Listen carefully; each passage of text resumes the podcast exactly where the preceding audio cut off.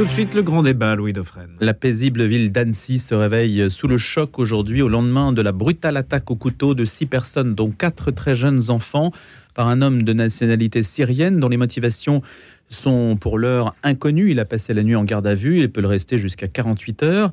Tout cela reste obscur pour l'instant, sans mobile terroriste apparent, nous dit le parquet. L'homme est né en 91, il ne se trouvait pas sous l'empire de stupéfiants ou d'alcool. Il était sans domicile fixe, quand je dis il était au moment de l'agression, bien sûr, puisqu'il est vivant. Et il se trouvait à Annecy depuis l'automne 2022. Un examen psychiatrique est prévu ce matin. C'est ce qu'a indiqué Gérald Darmanin sur TF1 hier soir. Alors on va en parler, mais on ne va pas parler que de ça au cours de ce grand débat. Le menu d'ailleurs est très riche ce matin. Je ne vais pas tout développer pour voir jusqu'où nos débatteurs vont aller. Puis on, passera à d'autres sujets. Il y en a. On parlera notamment euh, du port de tenue religieuse à l'école ou de Monseigneur Benoît de Sinetti et sa tribune dans Aletheia sur le pèlerinage de Chartres, d'Emmanuel Macron au Mont-Saint-Michel. Et puis encore de beaucoup d'autres sujets, mais je ne suis pas sûr qu'on ait le temps de tout dire. Henrik Lindel est avec nous ce matin, journaliste à la vie. Bonjour Henrik. Bonjour Louis. Frédéric Mounier également présent, chef du service, ancien chef du service religion et du journal La Croix, ancien correspondant à Rome. Bonjour Frédéric. Bonjour Louis, bonjour à tous. Et Joseph Touvenel, qui est directeur de la rédaction et fondateur du magazine Capital Social. Bonjour Joseph. Bonjour tout le monde. Allez, on va commencer avec vous Frédéric, peut-être sur cette question euh, d'Annecy, ce qui s'est passé, le regard du journaliste et puis le regard de tous les observateurs.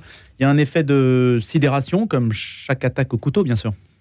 Oui, sidération, effroi, je crois que tout a été dit. Moi, ce qui me frappe beaucoup dans cette affaire-là, c'est que euh, ce, type d'épisode absolument dramatique accroît toujours notre dépression française. C'est-à-dire que la question derrière, c'est qui va nous protéger? Annecy, c'était quand même, euh, c'est l'une des villes où il fait le mieux vivre en France. C'est un petit paradis. Euh, le bord du lac, c'est un petit paradis. Et voilà que même là, même là, le mal fait son apparition. Donc il y a quelque chose d'absolument absolument dramatique. Je crois qu'il faut vraiment garder la tête froide. plus c'est compliqué, plus il y a de la confusion, plus il y a de la passion et de l'émotion plus il faut garder la tête froide. Maintenant, on peut analyser ensuite, aborder le dossier d'immigration, mais avec cette tête froide et éviter le vol des charognards autour du dossier. Alors, vous n'êtes pas des charognards, mais des observateurs évidemment avisés. Henrik Lindel. Oui, euh, comme chaque fois après euh, ces attentats ou ces euh, assassinats dont on cherche à comprendre les raisons, chaque fois on s'interroge pourquoi, comment expliquer un tel acte. Là, encore une fois, on a affaire à un un migrant, comme on dit, qui a un parcours extrêmement compliqué. Alors, je ne suis pas en train de dire que les migrants qui ont un parcours particulier sont susceptibles de commettre euh, quoi que ce soit pour cette raison-là, mais voici encore quelqu'un dont on s'interroge sur, sur l'itinéraire. Quoi. Donc, euh, Abdelmassi est né euh, en, Syrie en, 1991. Il a déserté l'armée en 2011 en, Syrie. il a quitté le pays pour aller en Turquie, où il, où il a rencontré sa, future femme, également une Syrienne. Ils se sont installés en Suède en 2013. Votre donc c'est un pays que je connais bien, donc il a vécu dans mon pays pendant, pendant 10 ans, euh, presque 10 ans. La, Suède lui a accordé l'asile politique en 2013, mais pas la nationalité. Donc il voulait avoir la, nationalité. Sa, femme, qui est également d'origine syrienne, je, je, le rappelle, avec qui il a aussi eu un enfant, une fille de 3 ans, entre parenthèses, je dis entre parenthèses parce qu'il s'en est pris justement à des enfants de cet âge-là. Euh, il n'a il a, il a pas eu la nationalité suédoise euh, et il a fait appel plusieurs fois à cette décision et c'est suite à ça qu'il est parti. Sa femme est restée en Suède. Sa femme a la nationalité suédoise, elle est restée en Suède et ils ont divorcé l'année dernière apparemment. Et euh, il est parti, on ne sait pas pourquoi. Sa femme non plus ne sait pas pourquoi, parce qu'ils avaient déjà divorcé. Et donc, il est parti de la Suède. Il s'est rendu en, Suisse, en Italie, où il a déposé une demande d'asile. Avant d'arriver en France, en octobre l'année dernière, où il, aurait donc, où il a euh, déposé une demande d'asile. Et l'OFPRA lui a dit non à cette demande, a refusé cette, cette, demande, et il a été notifié le 4 juin. Donc il aurait même appris le 5 juin plus exactement, parce qu'il était et, alors, donc le 5 juin. Et donc là, effectivement, euh, Gérard Darmanin a dit qu'il y, a, il y a quelque chose qui, qui est qui, interroge là-dedans sur, sur cette, cette coïncidence. Coïncidence. De, de, oui, enfin, cherchons les, les, termes, mais, mais il y a comment dire, il y a une concomitance, il y a hmm. quelque chose là. Donc, euh, on peut supposer que ce refus, trois jours après hmm. qu'il a appris qu'il n'aura pas euh, l'asile euh, en France, parce que de toute façon, il avait déjà, il, était en règle, en principe, en Europe, puisque il pouvait rester en Europe jusqu'en 2025 en fait. Donc c'est un peu compliqué. Pardonnez, non, non, mais moi, ce, cher lecteur, pour, ce rappel est tout à fait mais on cherche, on cherche à comprendre juste son itinéraire parce que c'est important. Joseph Touvenel. Alors moi, ce qui me, ce qui me frappe et ce qui m'intéresse le plus, c'est que ben voilà, on a ce qu'on sait, euh, ce qu'on apprendra aussi sur euh, la personnalité de, de cet homme. Mais quand le mal frappe, on voit que le bien est capable de frapper. Euh, c'est surtout ce, ce Henri, ce, ce, jeune. Alors évidemment, du côté d'un certain nombre de gens qui voient les scouts d'Europe comme d'affreux réactionnaires, etc., et ben voilà, vous avez un jeune qui faisait peut-être le pèlerinage de Chartres, euh, ce qui va faire pleurer Monseigneur de Sunetti. On va en parler. Qui, qui faisait la tournée des cathédrales, euh, qui a fait des études, on voit très bien, dans une institution euh, privée, euh, et qui, quand il faut agir, agit. C'est-à-dire que le bien est capable d'être là et le bien est capable de sortir là où euh, certains ne l'attendent pas. Et ben moi, je trouve ça euh, très bien. Euh, après, interrogeons-nous sur le mal. Pourquoi il est là? Comment il est là? Euh, Il y a un problème d'immigration, euh, puisque quand on regarde ce type d'attentat, c'est largement lié à l'immigration. Donc tous ceux qui le nient depuis des décennies ont une part de responsabilité dans ce qui arrive. Parce que si on n'est pas capable d'avoir le courage de faire le diagnostic, on ne sera pas capable de soigner. Il faudrait peut-être que tous ceux qui nient ce qui se passe se réveillent, sortent de leur quartier. Euh, par exemple, euh, oui, c'est une très belle ville, Annecy, c'est une très belle ville. Ah oui, oui. Mais il y a plein de sans-abri, il y a plein de personnes qui sont à la rue, il y a des trafics de drogue. J'en ai vu. J'ai vu des petites rues de- d'Annecy où il y a des gens qui dorment par terre et on me dit c'est un paradis. Oui, c'est peut-être un paradis pour certains qui ont les moyens de vivre au paradis, mais il y a aussi l'enfer qui est là. Et les gens qui vivent dans l'enfer, qui vivent dans la rue, à un moment donné, aussi, ils peuvent péter les plombs. Il faut qu'on le réalise, ça. Quand il se présente comme chrétien de Syrie, qu'est-ce qu'il faut euh, interpréter euh, à travers cette étiquette? Bah rien, je pense qu'il faut attendre de voir. Il faut attendre de voir. Il est encore beaucoup trop tôt pour, euh, pour analyser quoi que ce soit sur ce, sur ce dossier. Moi, je voudrais rappeler sur le fond du dossier immigration. euh, on parle beaucoup pudiquement et avec le langage technocratique de, euh, de métiers en tension. Mais aujourd'hui, qui garde nos enfants? Qui s'occupe de nos personnes âgées? Qui euh, prend soin de nous dans les hôpitaux? Euh, Qui fait nos livraisons à domicile? Qui fait le ménage chez nous? Euh, Qui construit nos bâtiments?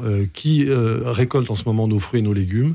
Eh bien, ce sont, ce sont des personnes immigrées. Voilà, c'est tout. Et Non, c'est pas tout parce que c'est pas c'est exact. beaucoup, mais c'est beaucoup Ah, quand même. D'abord, c'est C'est pas beaucoup, tout. c'est D'abord, c'est- alors, Voilà. ce n'est pas un, ce n'est pas tout. Comment tournerait notre C'est pays sans eux? Exactement Alors, le langage d'il y a quelques années Joseph des patrons de l'automobile en disant heureusement qu'il y a les immigrés pour aller dans une usine automobile. Oui. Eh bien, si on améliorait les conditions de travail et les salaires, Certes, certes. D'accord. Premier point. Deuxième point. Est-ce que vous savez que plus du tiers de la population active de la Bulgarie, de la Roumanie et d'autres pays ont quitté ces pays pour venir chez nous? C'est-à-dire que ces pays ne Et de peuvent bien pas. d'autres pays d'Afrique, Ne- évidemment. Oui, mais là en plus, y compris des prêtres qui quittent l'Afrique aussi et qui privent Eh bien, leur ça pays veut de dire. Voilà. ça veut dire qu'on est en train de leur prendre leur force vive On est d'accord. en les empêchant de se développer. Moi, ça ne me réjouit pas du Ce tout. qui prouve bien que c'est un phénomène mondial et que Non, pas euh, il ne suffit pas, non, c'est il pas- ne suffit pas d'y réfléchir Alors, non, uniquement à ce l'échelle phénomène- franco-française. Vous pouvez Voilà. me dire, alors, donnez-moi la Pologne. Est-ce que la Pologne a des immigrés? Est-ce que la Pologne ne peut pas se développer? Et d'ailleurs, est-ce qu'il y a eu un seul attentat au couteau en Pologne ces dernières années? Eh bien, je vous réponds non. Qu'est-ce qu'il faut, en- oui, qu'est-ce qu'il faut conclure le Qu'est-ce qu'il faut en conclure Rien. Il. Mais si Vous me dites, il n'y a pas. Je vous dis, je vous prends l'exemple de la Pologne. Il se trouve que la Pologne est un pays qui a décidé immigration zéro. Alors on peut dire c'est mal, on peut dire c'est bien, on peut dire peut-être. Les faits sont là. Pas une seule agression au couteau en Pologne. Pas de métier en tension en Pologne, si ce n'est Oui, mais il n'y a aucune liberté publique en Pologne aussi. Voilà, c'est tout. Donc euh, il faut voir ce qu'on veut pour notre pays. Ça, c'est pas vrai. Bah, évidemment. Alors moi, je travaille avec des Polonais. Certains sont pro-gouvernement, d'autres anti. On ne peut pas dire qu'il y a aucune liberté publique parce que sinon, il n'y aurait pas de mouvement d'opposition. Bon. Un pays où il n'y a aucune liberté publique, ça s'appelle la Chine. Oui. Ça s'appelle, ça s'appelle une dictature. La Pologne n'est pas la Chine. Ce n'est pas le cas de la Pologne. On peut être. en Est-ce que vous êtes d'accord avec ça, Frédéric? Est-ce qu'on peut Oui, dire que la Pologne n'est pas la Chine? Bon. Je pense qu'on peut le dire. Là-dessus, on est d'accord.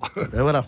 Donc, Henrik Lindel. alors, juste, je voudrais revenir sur ce que je pense être des faits. hein. Non, mais vous avez le droit de débattre, non, non, mais, non, non, mais oui, non, mais Ça, c'est le bien. tropisme suédois, euh, toujours euh, entre les deux, la neutralité. Oui, le cons- consensus. Consensus. Voilà, La consensuel. protestante. Et comme je suis toujours Consensus. Et je suis toujours très consensuel, comme chacun le sait.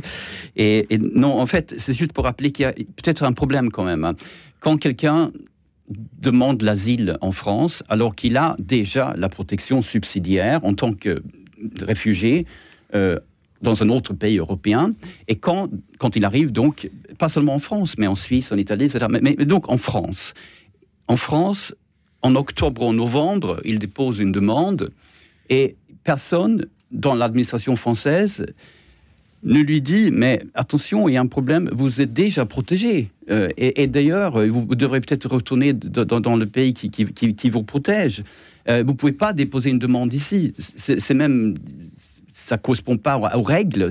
il y a même quelque chose qui ah, absurde en fait. C'est le pays d'entrée qui prend la demande. Et, il, et, six mois après, il, est donc notifié, voilà, donc il reçoit donc sa demande est effectivement irrecevable. Que s'est-il passé entre temps Entre temps, il a effectivement reçu une une comment ça s'appelle une subvention, une, une, sorte d'aide euh, de, la part de l'État français, comme, comme, parce que l'État donne une aide euh, obligatoirement, c'est tout à fait conforme au droit à tous les demandeurs d'asile, mais il n'a pas, par contre, il n'a pas bénéficié d'un hébergement d'urgence. Euh, ou d'un quelconque euh, hébergement. Mais effectivement, c'est pas pour donner raison, pour essayer de, voilà, intervenir dans, le débat entre vous, monsieur, sur, s'il y, a, y a un problème avec euh, l'immigration ou le nombre de demandeurs d'asile qui, arrivent. Mais là, effectivement, je pense qu'il y, y a quelque chose qui ne fonctionne pas en Europe, on peut dire ça comme ça, sans, sans, énerver quiconque ici. Voilà. Et pourquoi faut-il attendre six mois pour, pour, pour, euh, et d'ailleurs avoir un dossier, etc. Pourquoi faire travailler des fonctionnaires? Hmm. C'est quelque chose qui est tout simplement tout le monde se plaint, incompréhensible. y compris donc les, les, les, chrétiens qui souvent dans les associations sont auprès de ces demandeurs d'asile, euh, se plaignent des délais absolument euh, intolérables du traitement de la demande. Ça, on peut, on peut effectivement, se, sans que ce soit nécessairement évidemment la cause euh, présumé de ce qui ah s'est passé à Annecy, hein, évidemment. On traite un sujet politique. On va rester sur le terrain de l'immigration. Je voudrais lier deux sujets parce que je vois le temps passer. Alors, le premier sujet, c'est Édouard Philippe. Et puis la question des républicains à l'Assemblée qui appelle à dénoncer unilatéralement l'accord franco-algérien sur l'immigration. Donc on a euh, d'un côté la, longue interview qu'accorde Édouard Philippe euh, sur l'immigration, quelques propositions marquantes comme la dénonciation donc, de l'accord avec l'Algérie. Donc là-dessus, il y a une sorte de alors on pourrait dire, pour caricaturer un petit peu, il y a une sorte de droitisation du discours euh, qui peut-être euh, a hum, des reflets euh, électoraux, peut-être des intentions électorales. Et puis je voudrais lier cela au port des tenues à signification religieuse à l'école, puisqu'on s'aperçoit qu'il y a une recrudescence de la présence visible de vêtements religieux ou culturels. L'interprétation est, semble-t-il, assez difficile quand on parle des abayas. Est-ce qu'on peut traiter ces deux sujets ensemble ou est-ce que c'est n'est pas possible? Allez, Joseph Touvenel. Eh je vais, d'abord parler des, signes, euh, signes religieux. D'abord, il ne faut pas se mettre dans la tête qu'un signe religieux est en soi choquant. Après tout, euh, on a le droit euh, d'avoir une religion ou de ne pas en avoir. On a le droit d'avoir des signes extérieurs ou de ne pas en avoir. c'est notre vieille tradition aussi de liberté. Ça s'appelle la laïcité, c'est-à-dire que c'est le respect de la croyance des autres, y compris dans l'espace public. Là où il y a un problème, c'est avec l'islamisme. aujourd'hui, c'est un problème majeur euh, de l'islamisme conquérant, et on voit qu'effectivement c'est à la fois religieux et culturel, mais c'est euh, pénétrer dans le pays, pénétrer dans la culture, euh, avancer. Moi j'ai été frappé hier, par exemple, en, sortant du supermarché, de voir deux femmes, une qui devait avoir 60 ans, visiblement d'origine immigrée de l'autre côté de la Méditerranée, avec sa fille qui devait avoir 25-30 ans.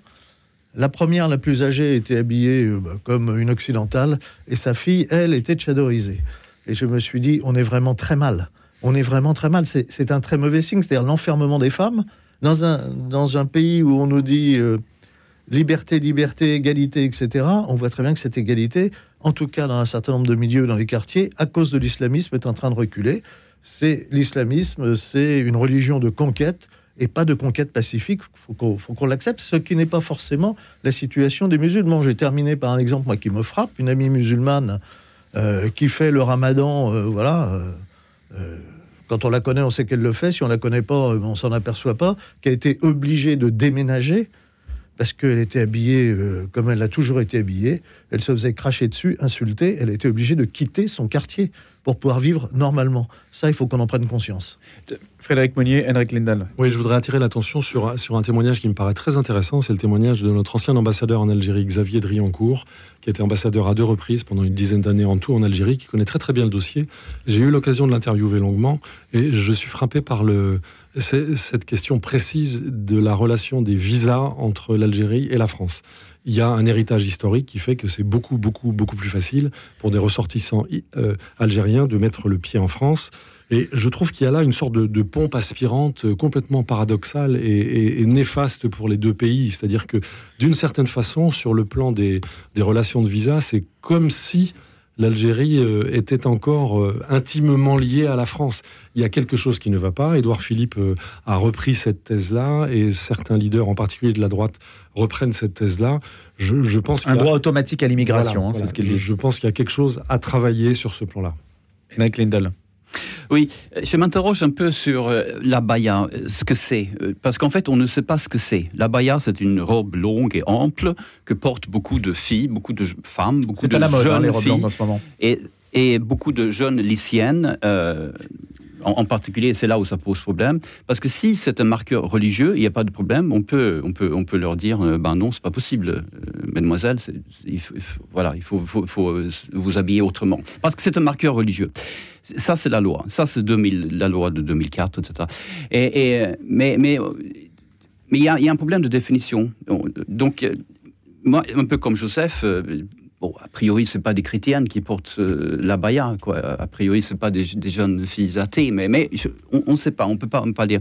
Mais est-ce que c'est un signe islamiste, c'est-à-dire quelque chose qui, relève plutôt du, du, politique, de la revendication, néanmoins mêlé avec quelque chose de religieux quand même? Bon, moi j'ai tendance à penser oui. Euh, j'ai tendance à penser oui euh, parce que on l'identifie à une certaine civilisation et aussi à une, certaine, euh, certaine religion. Ceci est inévitable. Beaucoup de professeurs refusent de témoigner, ils ont peur. On, l'a bien vu dans un, très bon reportage réalisé par BFM qui s'est rendu dans deux établissements scolaires dans la région lyonnaise. Dans certaines classes, il y a jusqu'à 15, 16, 17, 18 jeune fille en abaya, on ne peut pas intervenir dans ce cas-là. On peut pas discuter. Il faut, on peut, on peut discuter de cette question avec une ou deux personnes isolément de temps en temps, mais pas avec des groupes pareils. Pas, ce n'est plus possible. donc, c'est, dans, dans, certaines, dans certaines écoles, le, problème est devenu ingérable. Si on y voit un problème, alors si on n'y voit pas de problème, euh, tout va bien. Mais hmm. sauf que si les professeurs ont peur d'en parler, il y a peut-être un problème on a l'impression qu'on a les extrêmes à la sortie des lycéens. C'est soit la baya, soit le crop top. Hein.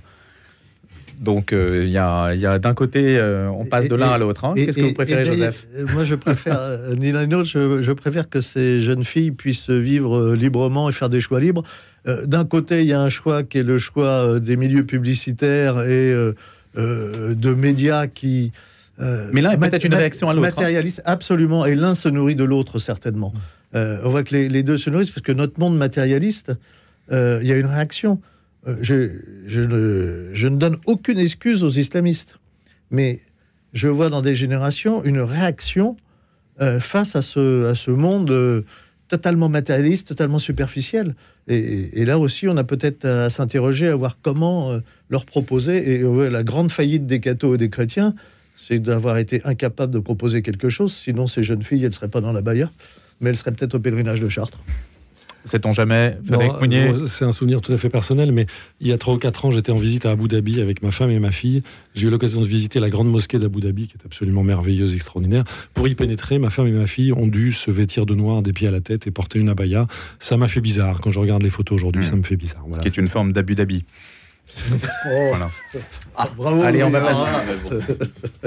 on va passer à un autre sujet, si vous le voulez bien, juste avant d'enchaîner. vous avez le droit de réagir hein, et de dire que c'est tout à fait superficiel de ma part, puisque c'est ce que vous disiez. J'ai lié les deux sujets quand même, les visas à l'Algérie et puis les tenues religieuses. On peut dire que c'est tout à fait alors euh, relevant de l'amalgame, puisqu'en soi, il n'y a pas de lien entre la question des visas qui nous lie à l'Algérie et puis la question de, des tenues religieuses. Donné, on, a, on a vu qu'à un moment donné, une partie de du développement de l'islamisme est venu euh, d'islamistes qui fuyaient l'Algérie après leur guerre civile. Euh, en tout cas, dans ma, dans ma commune, dans ma, on, a, on a pu le mesurer et on a vu l'influence sur des familles qui vivaient, euh, familles musulmanes, mais qui vivaient voilà, normalement, et tout d'un coup, la radicalisation est arrivée par des oncles, des tantes, etc., islamistes qui venaient se réfugier en France. Oui, euh, c'est également ce qu'a développé Florence Bergot-Blaclair dans son livre euh, sur ce phénomène qu'elle appelle le frérisme, c'est-à-dire le, champ d'influence. Euh, l'extension des frères musulmans. Culturels et pacifiques. et qui sont développés surtout en Europe et aux États-Unis, avant, avant de revenir, pour ainsi dire, dans des pays de, à majorité musulmane. Alors, on va enchaîner peut-être sur d'autres sujets. Henrik Lindel, Joseph Touvenel et puis Frédéric Mounier.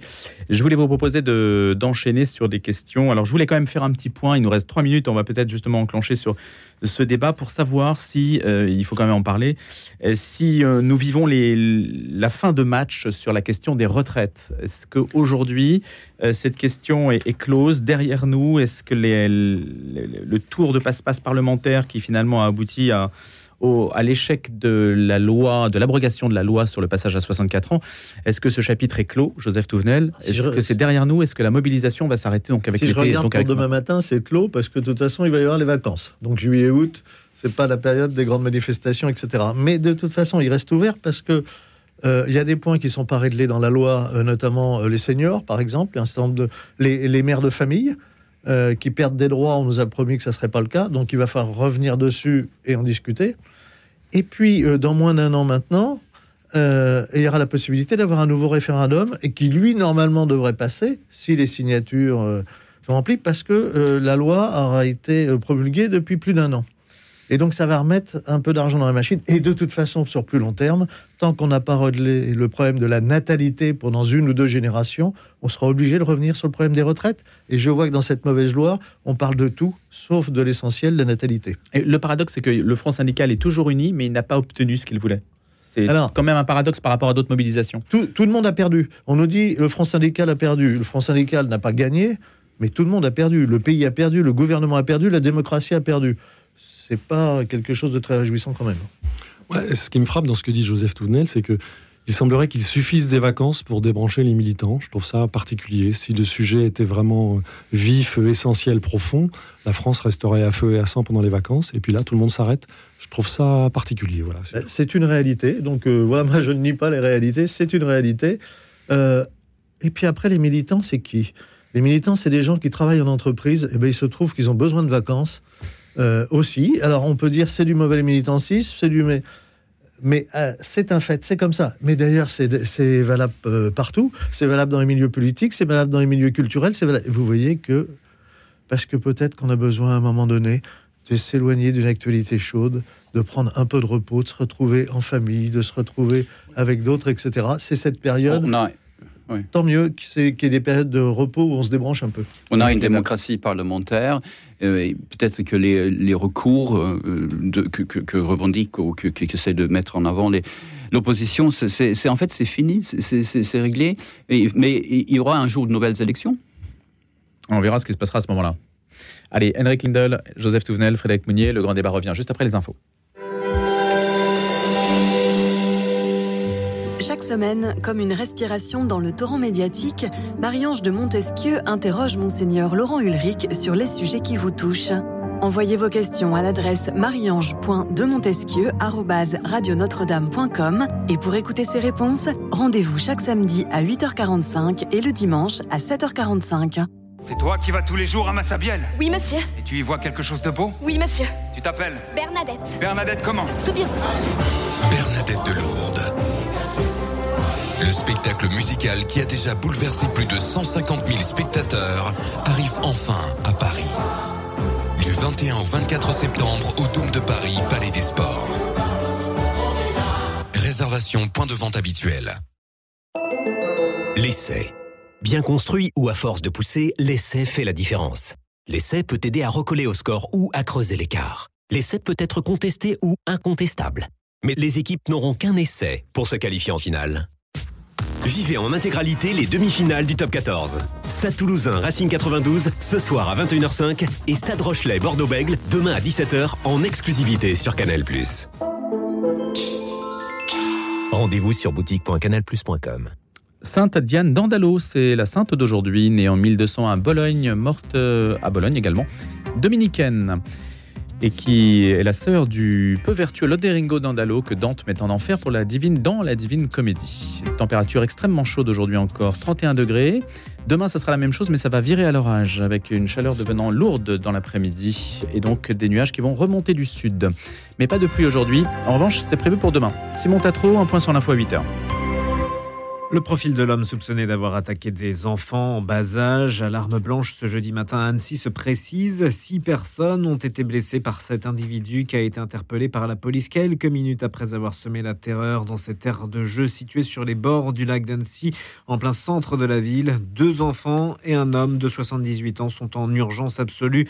Deux autres sont en urgence relative, tandis qu'un autre adulte a été blessé plus légèrement. Cet individu est un ressortissant syrien du nom d'Abdel Massi H, né en octobre 91, d'après un document d'identité trouvé sur lui. Au moment de son arrestation, il portait une croix et un livre de prière chrétien sur lui. On apprend aussi de sources policières qu'il s'est déclaré chrétien de Syrie dans son dossier de demande d'asile. Yves Le Sceau, l'évêque d'Annecy, s'est exprimé au soir de l'attaque au couteau qui a fait six blessés, dont quatre enfants, ce jeudi matin en Haute-Savoie.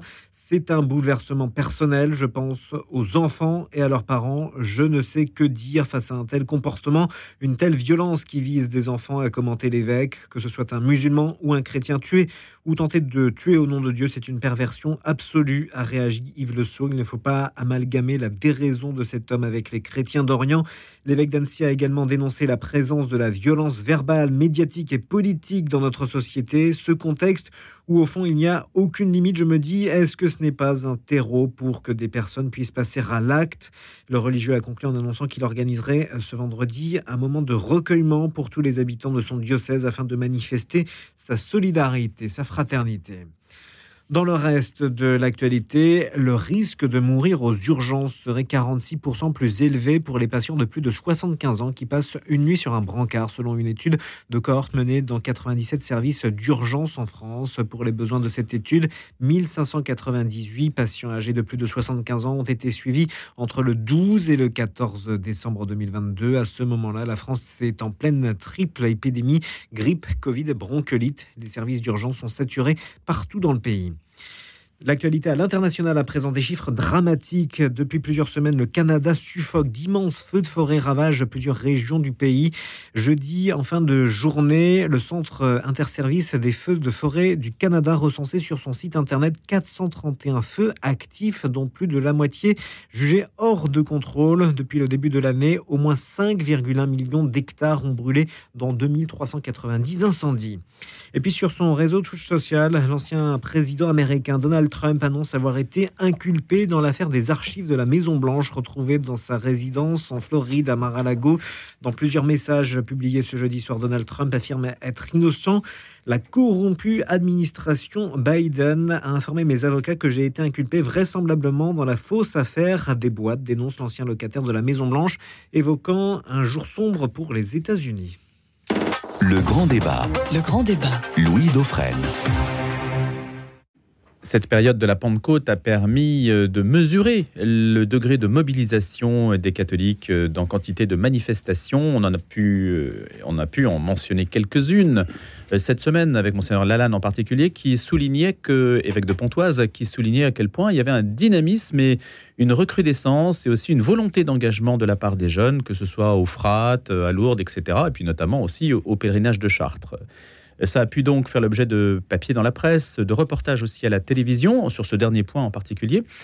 Et puis, ça a aussi suscité des réactions qui prolongent un petit peu ce débat, notamment la tribune de Monseigneur Benoît de Sinetti, qui est revenu sur ce pèlerinage de chrétienté à Chartres en se demandant pourquoi les prêtres ne peuvent pas y célébrer selon le rite romain ordinaire, ce qui déclenche une petite polémique, puisque euh, la question est de savoir si, euh, après Vatican II, on rejoue un énième feuilleton, si ce feuilleton n'est pas clos entre le conflit, enfin dans le conflit entre les deux liturgies, celle qui avait cours avant Vatican II et celle que Vatican II, même si euh, la réforme liturgique est postérieure, est celle qui a pu déboucher sur une autre forme liturgique. Alors je mets le débat, euh, la question en débat ce matin avec Joseph Touvenel, Frédéric Mounier et Henrik Lindel.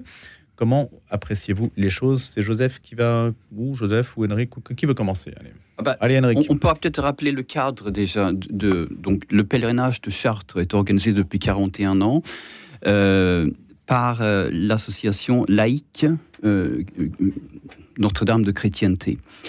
Donc, c'est une association hein, qui, qui fait ce qu'elle veut.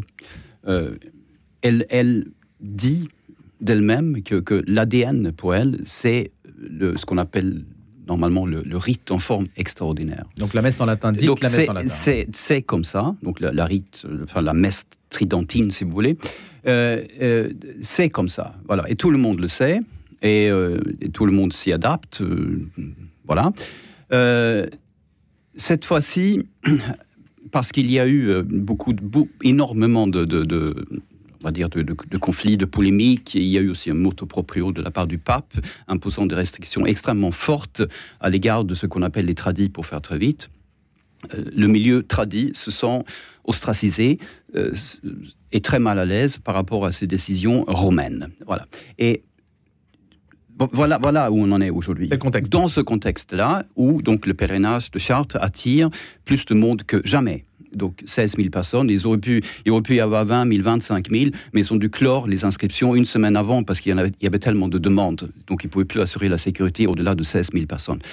Et, donc c'est une organisation euh, parfaite. Tout le monde. Enfin, je suis allé moi-même. J'ai fait un reportage là-dessus pour la vie. C'était très bien organisé, en effet. Dans ce contexte-là, beaucoup de prêtres m'ont dit, beaucoup de prêtres diocésains, donc du, rite ordinaire, on peut dire ça, sans, sans personne, euh, ils, se sont dit, mais c'est quand même dommage qu'on pu- puisse pas avoir nos messes privées en rite ordinaire. Mais messes privées, hein, donc pas question évidemment d'avoir des, euh, des, messes, euh, euh, de, de concélébrer ou de, de faire des, des messes du, du rite ordinaire pour ce pèlerinage-là, puisque l'ADN, encore une fois, c'est la messe tridentine, c'est comme ça. Donc, Monseigneur Benoît de Sinetti dit qu'il voudrait quand même pouvoir euh, célébrer euh, des messes au moins privées. Il ne rappelle pas que c'est bien de messes privées, mais, c'est ça le sujet. Il se trouve que apparemment il y aurait eu euh, quand même des prêtres qui ont pu faire donc leur messe privée au rite ordinaire. Il, paraît qu'il y en a eu. Bon, bref, je- c'est Elisabeth Cheffroy qui le rappelle dans, dans l'excellent magazine catholique La Nef, je tiens à le dire. J'insiste beaucoup là-dessus, parce que Elisabeth et par ailleurs Christophe Geffroy disent aussi que bah, finalement Benoît de Sinetti, il a, sur le fond, euh, pourquoi pas Il- on peut comprendre sa demande en, en tant que telle. Euh, et d'ailleurs, c'est un geste de, de réconciliation que moi je qualifierais de, de geste de réconciliation dans ce contexte-là. Mais je doute fortement que l'association laïque Notre-Dame de Chrétien soit d'accord là-dessus. De chrétien. Voilà, on en est. De chrétienté, qu'est-ce que j'ai dit? De chrétien, mais Ouais, tout le monde a compris, hein. C'est juste euh, Voilà. Frédéric Mounier. Allez, Frédéric veut clore euh, là-dessus et, et Joseph. euh, Voilà, moi, je trouve que Monseigneur Joseph Souvenel. Sinetti a perdu une bonne occasion de prier. Euh, si on se remet dans le contexte, les cathos sont ultra minoritaires dans le pays maintenant. On a un pèlerinage tradit qui fonctionne bien. Réjouissons-nous. Bah oui, oui. Gloire à Dieu, comme ils peuvent dire au même moment au frat avec d'autres rythmes. S'il avait quelque chose à dire, au lieu de le faire publiquement, de ces petites affaires recroquevillées qui intéressent un petit milieu catho recroquevillé, il écrivait, il allait voir les dirigeants. il- Réjouissons-nous s'il y a 16 000 Mais peut-être qu'il l'a fait et que justement c'est en Bah, réponse. il fallait qu'il l'écrive puisqu'il s'est parlé publiquement. Il faut qu'il aille jusqu'au bout. Non, moi j'ai l'impression qu'il est un peu comme à Byzance, discuter du sexe des anges, pendant que Byzance est en train de tomber. Euh, Enfin, c'est. Ouais, le- au même moment, il y a le frat. Le frat, c'est d'autres rythmes. Et ben, très bien, ceux qui veulent aller au frat, ils vont au frat. Ceux qui veulent aller au Pélé de Chartres, ils vont aller au Pélé de Chartres. Ce sont des laïcs. Ça a été dit là à l'instant par Eric. Ce sont des laïcs qui organisent le Pélé de Chartres. Ça marche, ils font leur truc, ils ont leurs règles, et ben ils ont leurs règles. Ça me fait un peu penser à quelqu'un qui viendrait dans les mouvements scouts en disant Ah, Moi, je veux bien être chez les scouts, mais alors, pas avec cet uniforme-là. hein. Moi, je veux mon propre uniforme. Mais enfin, c'est des querelles. euh, Il y a- il y a, d'autres d'autres enjeux dans une France qui, qui est de moins en moins catho. Et que ça soit un monseigneur qui, qui le fasse, moi, je- il a perdu une bonne occasion de prier. Frédéric Mounier. Bon, il y a un point sur lequel je suis d'accord avec Joseph Touvenel, c'est la question du sexe des anges. Vu de loin, vu de haut, vu de Sirius, cette affaire est totalement euh, hallucinante, anecdotique. Je pense à tous mes amis qui ont quitté l'Église catholique depuis des années en vertu de la sécularisation, en vertu de la crise des abus. Quand ils m'en parlent, ils sont sidérés de voir ces tensions internes euh, picrocolines euh, microscopiques. Donc j'ai envie de dire, tout le monde s'en fout. Néanmoins, il y a quand même des choses euh, qui, sont, qui sont graves là-dedans. Il y a quelques paradoxes quand même. Je, quand des évêques me disent je suis embêté parce que des prêtres traditionnalistes refusent de concélébrer la messe chrismale dans mon diocèse, dans mon diocèse je, me dis il y a un problème. Quand j'entends euh, des jeunes prêtres récemment ordonnés qui me disent euh, mes amis tra- traditionnalistes me disent que mon, que mon ordination n'est pas valable parce qu'elle s'est faite en français, je me dis il y a quelque chose qui ne va pas. Donc j'essaye de prendre de l'altitude. Et la question que je pose, c'est la question effectivement des fractures de l'archipel catholique aujourd'hui. Voilà. Je pense que nous n'allons pas pouvoir vivre pendant longtemps dans la situation de minorité qui a été évoquée par Joseph Touvedel, avec ces fractures qui euh, se tendent qui s'agrandissent dans l'archipel catholique. Et je n'aimerais pas être un évêque pour, euh, Vous estimez qu'elle être le, le garant de la communion. Ben, je pense que moins on est nombreux et plus ça se voit. Voilà, simplement. Non, mais je pense que sur l'histoire des, des- messes chrismales, effectivement, donc il y avait des prêtres traditionnalistes qui ne voulaient pas participer à, des messes chrismales, donc faire l'unité dans l'Église catholique, c'est- pas seulement étrange. Je pense qu'il y a beaucoup de, je, connais des tradis qui, qui, sont qui seraient d'accord avec ce ce, ce que Frédéric vient de dire et que je, que je dirais aussi, bien sûr. Mais comment on fait pour, pour, pour réconcilier C'est ça la question. Comment on travaille sur soi? Euh, comment, comprendre ce motto proprio du, du- pape François? Ça, pour moi, c'est ça la, bonne question. Donc, quand il y a des gestes de réconciliation, comme par exemple de, la part du magazine La Nef, euh, je pense qu'il faut juste dire bravo et s'en réjouir. Et, euh, je pense par ailleurs que l'Église catholique est- connaît une grande diversité. Euh, donc, il y a effectivement le, problème avec les tradis, avec leur particularité, leur particularisme, leur histoire, etc. Maintenant, il se trouve qu'ils sont extrêmement dynamiques. On peut aussi s'en féliciter. Et ils, sont, ils sont catholiques. Dans l'Église catholique, il y a des maronites, il y a plein d'autres, plein d'autres rites. Oui, mais vous savez que c'est différent, Henrik. Oui, c'est- c'est Il y a un conflit tout- entre les anciens tout- et les modernes, en l'espèce. Il n'y a pas avec les sensibilités sûr, orientales. mais ce, ce qu'il faut, faut comprendre pour, pour des gens qui viennent de Sirius, qui ne sont pas Mais ça, dans, on est dans- d'accord, qui hein, sont pas sûr, dans hein. ces querelles. euh, et- Mais on n'est pas sur BFM. TV, donc c'est normal quand on démarque, quand on démarque là-dedans, il faut aussi comprendre que l'Église, c'est la vérité, a une grande diversité. Et il ne faut pas imposer l'uniformité. Ça, ça, c'est très important. Et c'est comme ça que c'est vécu par beaucoup de gens aujourd'hui. Quelqu'un veut imposer l'uniformité. Il faut que tout Oui, mais soit le pas motu pareil. proprio, euh, le dernier motu Alors, proprio du pape Frédéric, je- je pense et, et qu'il puis y a une Joseph, partie- ouais, d'abord, il a été je- interprété comme une forme d'uniformité, enfin de volonté Je suis à d'uniformité. à non 100%, euh, que Joseph. Eric sur euh, pas d'uniformité. euh, La maison du père, il y a plein de pièces euh, suffisantes pour tout le monde. Mais une partie de la réponse à la question, c'est dans l'excellent papier qu'il y avait eu dans la Croix au moment du pèlerinage, euh, qui faisait une enquête sur qui étaient ces jeunes, etc. Et quelle était la réponse? Mais c'est que ces jeunes qui allaient en grande majorité, qui allaient au pèlerinage de Chartres, ils, se, ils allaient à la messe tradie, comme ils pouvaient aller, à, Oui, sûr. aller à une messe plus moderne, etc. C'était pas leur souci. Ils avaient raison. Il faut revenir aux fondamentaux. Et ce que je crois que l'on célèbre, euh, le, le miracle de la mort du Christ, c'est ce qu'est l'Eucharistie et ce qu'il y a- c'est ça ce qui est fondamental, les rythmes à, à côté. Et les jeunes le disaient très bien. Et ça, c'est très réjouissant de voir ces jeunes qui répondent en disant Mais moi, ça me gêne pas d'aller à tel. euh, c'est tradit un jour et c'est pas tradit le lendemain. euh, ça me gêne pas du tout. C'est pas ça l'essentiel. Euh, revenons à l'essentiel. Frédéric Moi, je voudrais juste souligner un, un paradoxe. Je suis frappé de voir que euh, les tenants de l'obéissance ont du mal à obéir. Les tenants d'une église hiérarchique ont du mal à respecter l'autorité du pape. Je trouve ça particulier. Il y a une sorte de relativisme traditionnaliste qui me paraît paradoxal. Voilà, je voudrais juste le souligner. c'est tout. Bien, on va. On s'arrête sur ce sujet si vous le voulez bien. On a d'autres sujets encore avec euh, le Mont Saint-Michel. Tenez, je pensais au Mont Saint-Michel qui est aussi un lieu de pèlerinage. Emmanuel Macron ne s'est pas rendu en pèlerinage, bien sûr.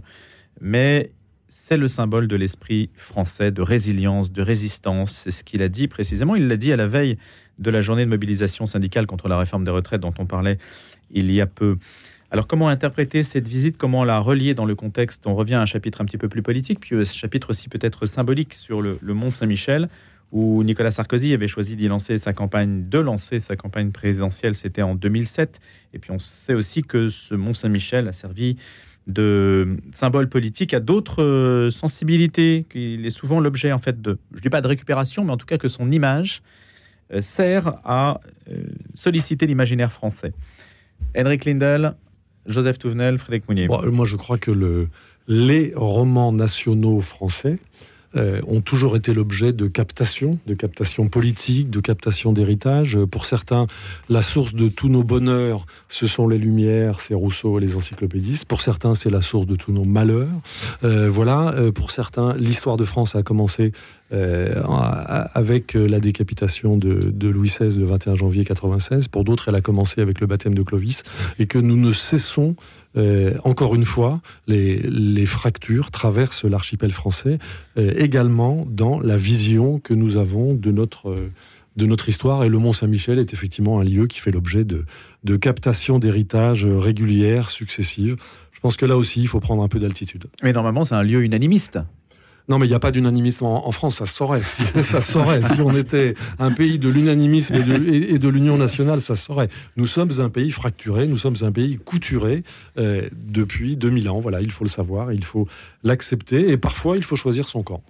Joseph Touvenel. Je, note que euh, Bien dit que le pays était fracturé depuis 2000 ans. Ça veut dire qu'il existe au moins depuis 2000 ans. Ça se rapproche plus du baptême de Clovis que de la mort de Louis XVI. Euh, mais D'abord, Emmanuel Macron, il fait de la communication. Euh, vous savez, on a pris l'habitude qu'un jour, il va dire quelque chose, le lendemain, il va pouvoir dire son contraire.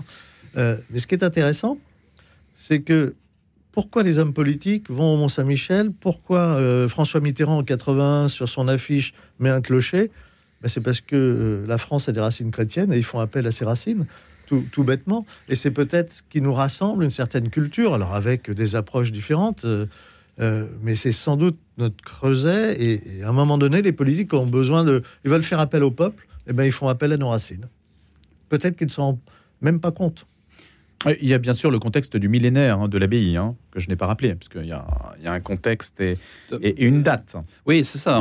Entre parenthèses, j'ai l'impression que, que, le président de la République et d'autres dirigeants politiques venant du centre, voire de gauche, euh, arrive aujourd'hui à, se féliciter euh, de ce qui est national, de ce qui est français.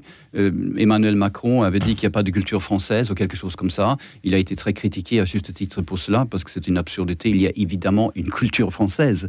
Euh, tous les étrangers le savent, je le sais. Euh, je, rappelle que je ne suis pas français d'origine.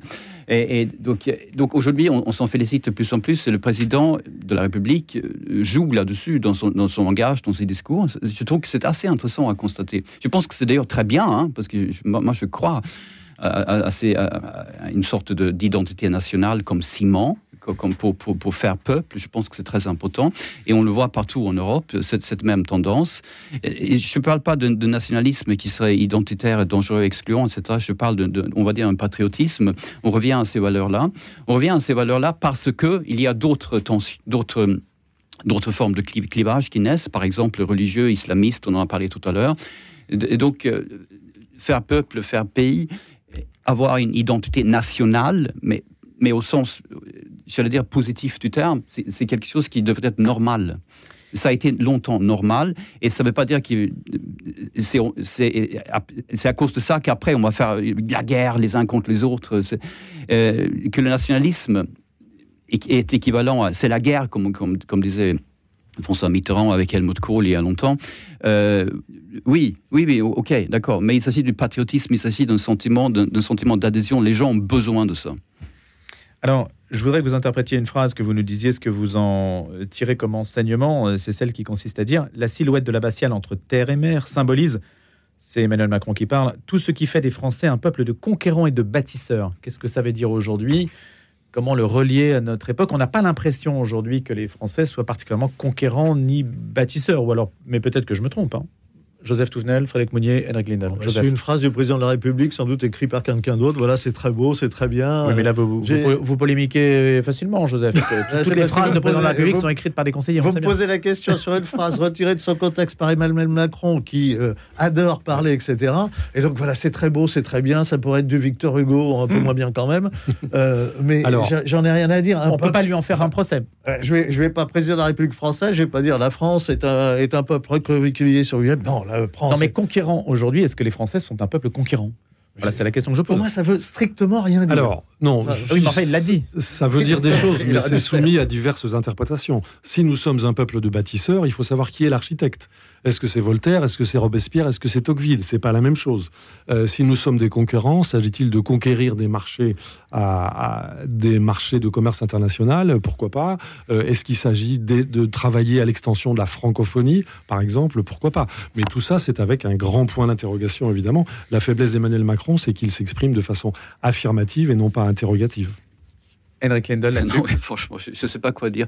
Concurrents, euh, les Français sont-ils concurrents Dans quel domaine je, je, cherche? Non, mais je, constate que des journalistes et des personnes avisées, Joseph n'est pas journaliste, mais il dirige quand même Capital Social, une revue, donc il réfléchit. Vous réfléchissez tous sur l'actualité, et une phrase qui est censée interpeller le peuple auquel elle s'adresse hmm. ne suscite pas d'interprétation claire de votre part. Je constate juste. Non, non, mais tous mes amis ici rassemblés, nous pouvons être fiers de nous et de ce que nous allons faire aujourd'hui. Voilà, j'ai rien dit, mais j'ai fait de l'Emmanuel Macron. Ça veut rien dire.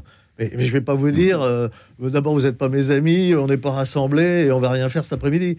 Euh, voilà, c'est de la com. Oui, enfin, nous pouvons dire également, et je pense que c'est ça le fond des interventions régulières d'Emmanuel Macron, mais à mon avis, dans un contexte de grande impuissance, nous pouvons dire, nous sommes fracturés, réunissons-nous. Voilà, mais ce qui est aujourd'hui est un défi Absolument. Et, et, après, président de la République, il faut mieux ajouter les points avec lesquels il veut euh, fermer cette fracture. Réunissons-nous, oui, réunir nous réunir autour de quoi Voilà, c'est ça la question. C'est ça la question. Oui, mais non, mais justement, donc on a une culture française. On a un pays qui s'appelle la France. On a un pays qui s'appelle la France, qui a une longue histoire, qui n'a pas commencé en 1789. Et il y a des valeurs, comme on dit, il y a surtout des règles, des principes, il y a une civilisation, il y a plein de belles choses qu'on peut mettre en avant, et ça s'appelle la France. Et je pense que le, et le président le dit, le fait de plus en plus. Et je, pense que c'est une très bonne tendance euh, qu'on constate là-dedans et un peu partout en Europe. Alors maintenant, il utilise le mot conquérant évidemment, on cherche, c'est le président de Startup Nation. Euh, je ne sais pas, c'est un élément de langage. Voilà. Alors, il y a quand même des éléments euh, concrets, même si on n'aura pas le temps d'ouvrir tout le dossier, puisqu'Emmanuel Macron a annoncé une campagne pour classer davantage d'édifices cultuels comme monument historique afin de faciliter leur préservation. Il envisage de lancer une souscription financière auprès des Français pour restaurer le patrimoine religieux modeste hein, sur quelques 50 000 lieux de culte, dont 42 000 catholiques qui existent en France, euh, selon un recensement qui est encore incomplet. Eh bien, seuls 10 000 sont protégés, il faut le savoir, hein, sur 40 000 catholiques et 40 000 monuments catholiques. Et donc, au titre des monuments historiques. Et donc, c'est un label qui ouvre l'accès aux aides du ministère de la Culture. Il s'agit d'étendre cela. Voilà, donc ça, c'est quand même un élément. Et puis, un autre élément dont on aura l'occasion de reparler de lier, c'est, euh, et dont vous avez peut-être entendu parler, il y avait un article du Point sur le sujet, c'est la question de savoir si les églises doivent devenir des lieux multi-usages. Et, si donc l'affectataire doit s'ouvrir, ce qui est déjà le cas pour des concerts qui sont profanes, mais est-ce que euh, parallèlement à un soutien des monuments historiques, est-ce que la contrepartie serait que les édifices cultuels puissent héberger d'autres activités, comme les mosquées par exemple, Joseph? Les mosquées sont des bâtiments multi-usages. Vous savez ça? euh, ben voilà, on va commencer par, donner, par les mosquées. On va demander. Ah, je sens que. non, non, mais on va demander. À deux minutes de la fin, là. On va, demander ce qu'ils en pensent. On aura sans doute une réponse assez précise et assez claire sur la question. Alors qu'une église n'est pas un bâtiment multi-usage. Non, mais Premier, premier point, moi je me réjouis quand j'entends le président de la République qui représente euh, l'État qui dit on va faire un effort pour euh, notre culture et notamment notre patrimoine religieux. Euh, modeste. Très bien, mmh. modeste, parfait. Et puis après, on, commence à nous dire ah oui, mais il y aura des contreparties, c'est qu'on va mettre notre nez dans le système. Et à un moment donné, quand je vois comment fonctionne l'État, mettre le nez dans le système, c'est je décide à votre place et je fais ce que je veux à votre place. Ça me paraît très dangereux. Restons maîtres chez nous et ne nous faisons pas acheter. Après tout, s'il y a des édifices religieux, euh, même si les catholiques sont minoritaires, il en reste assez pour euh, ouvrir leur portefeuille et faire le nécessaire, ou alors se retrousser les manches, comme font un certain nombre de... Cet été, il y aura des camps où euh, certains vont passer une semaine, deux semaines, trois semaines à, travailler sur des édifices, des édifices religieux prenons nos propres forces plutôt que d'attendre de l'État qui euh, ensuite aura des exigences qui ne seront pas forcément. bah voilà un sens pour le mot bâtisseur. Oui, mais c'est bien ce qu'a dit Emmanuel Macron. Il fait appel au financement privé, simplement, parce que l'État, là aussi, est impuissant. Voilà. Donc, euh, moi, je doute que les poches des catholiques euh, suffisent à, restaurer les 40, 000, les 40 000 édifices catholiques qui sont en péril. Il se trouve que bon nombre de ces églises sont des églises qui ont été construites au moment de l'efflorescence catholique dans la deuxième partie du, du 19e siècle. Elles ont été construites avec des défauts et aujourd'hui, elles souffrent énormément. Et donc la question qui se pose à bon nombre d'évêques qui sont affectataires, c'est de savoir euh, est-ce qu'on rase ou est-ce qu'on conserve euh, Parce que sinon, ça coûterait absolument des fortunes. Et je ne suis pas certain que le peuple catholique soit derrière, aussi bien pour financer que pour animer ces bâtiments-là. C'est une question qui est posée. Oui, moi aussi, je, pense qu'il faut, il faut faire appel, enfin je le dis très un peu brutalement, hein. je pense qu'il faut faire appel au privé, je ne pense pas que c'est à l'État de tout payer tout le temps pour tous les bâtiments religieux dans ce pays. Il y a quelque chose là-dedans, personnellement, hein, qui, qui, est euh, franchement aberrant. Si on fait appel au privé, ça veut dire qu'on fait appel à ceux qui veulent financer quelque chose. On fait appel, bien sûr, aux catholiques eux-mêmes, si c'est eux qui sont concernés. Et, à l'image de la radio que vous écoutez, que vous financez. voilà. ça me paraît sain. Merci beaucoup à tous les trois. Et si vous avez apprécié ce grand débat, eh c'est une occasion, pourquoi pas, de faire un don, de regarder l'application, le site de la radio. Et j'en profite pour remercier des débatteurs qui sont bénévoles, je le précise, ce n'est pas le cas sur toutes les antennes. Je remercie Joseph Touvenel, Henrik Lindel et Frédéric Mounier. Et à bientôt. Retrouvez le podcast de cette émission sur le www.radionotre-dame.com.